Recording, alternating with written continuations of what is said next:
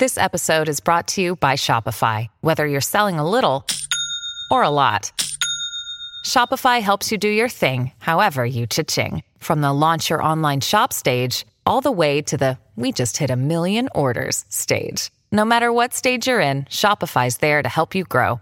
Sign up for a $1 per month trial period at shopify.com slash special offer, all lowercase. That's shopify.com slash special offer. Orono says. Orono says.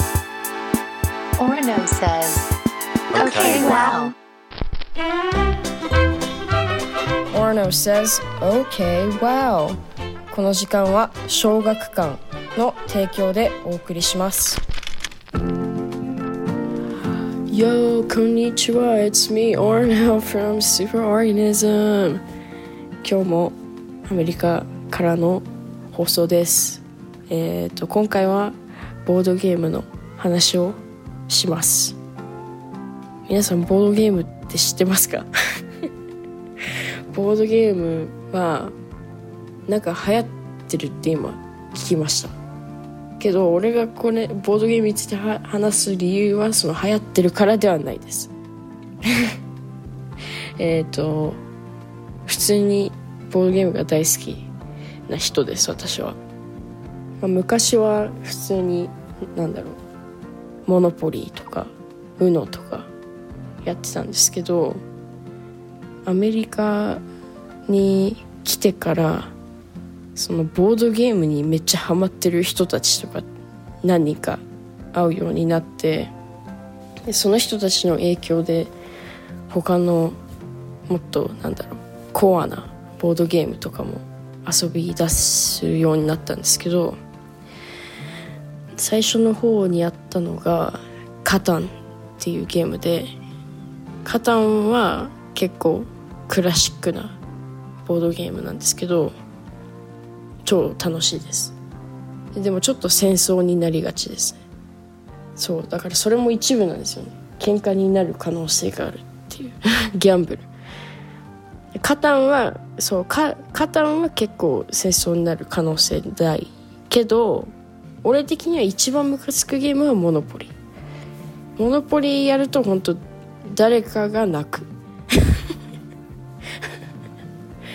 という印象です。えっ、ともう一つ家でよくやるのはパンデミックっていうのがあってパンデミックは喧嘩ないです基本的に。なんでかっていうとコーコーアップ？だからうんと協力して協力スタイルのゲームなんで喧嘩がない。まあウイルスが始まってそれのワクチンを作るっていう。でみんな別の役役割がある。だから例えば研究者とか検疫官とか あるんですよ。なんか。それは面白い。けどボードゲームやっぱ好き系の人じゃないとあんま続かない。から大抵パンデミックは俺と、えー兄弟でやる。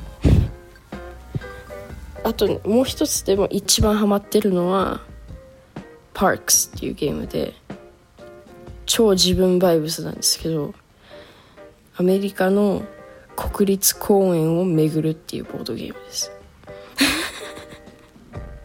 めっちゃ何それつまんなさそうみたいな感じの。うんとねどういう感じかというとこれは皆さんぜひ調べてもらいたいんですけどその国立公園のカードがあってこう束があるんですよカードの。それを集めていくんですけど基本的には。その各カードをいろんな画家とかアーティストの人たちがその国立公園の絵を描いたんですよ。その絵がすっごい綺麗なんですよ全部。それが結構売りポイントですこのゲームは。遊んでてすごい落ち着くんですけどえっとこれは協力プレイじゃなくて一人一人ちゃんと勝ち負けがあるんですけどでもなんか自分との戦いって感じが大きいんでこのゲームが。からそんなに戦争ないですね。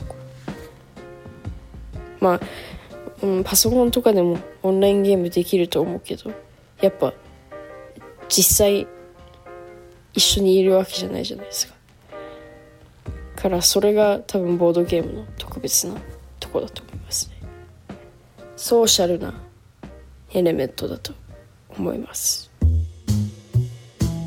この番組にはメッセージを募集しています感想相談何でも OK 読まれた方にはステッカーをプレゼントするので遠慮なくどしどし送ってくださいアドレスは okwow at tbs.co.jp That's it for today. Thanks for listening. I'll see you later. Goodbye. Orno says, Okay, wow. この時間は小学館の提供でお送りしました。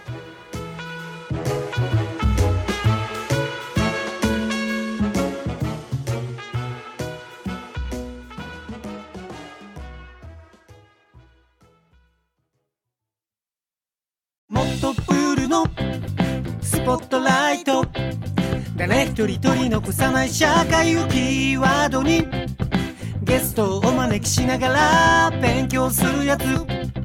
みんなで考えてゆこう。スポットライト。毎週日曜夜11時配信スタート